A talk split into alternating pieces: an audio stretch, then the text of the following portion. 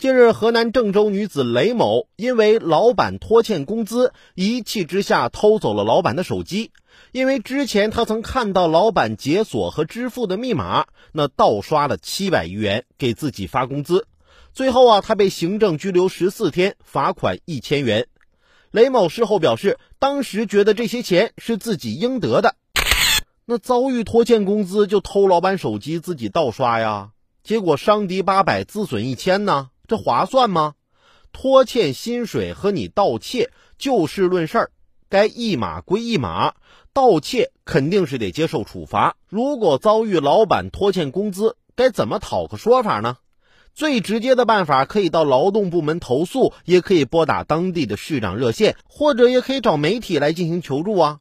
切莫头脑一热做些个违法的事儿。不瞒大家说。我们单位啊，上个月的工资到现在还没开呢。我同事建飞这两天啊，愁眉苦脸的。我就问他怎么了，他跟我说：“这不最近手头有点紧吗？这个月啊，得拆西墙补东墙了。”我就很纳闷啊，我说人家都是拆东墙补西墙，你咋反着来呢？建飞叹了口气：“哎，你是不知道啊，上个月我已经拆过一次了呀。”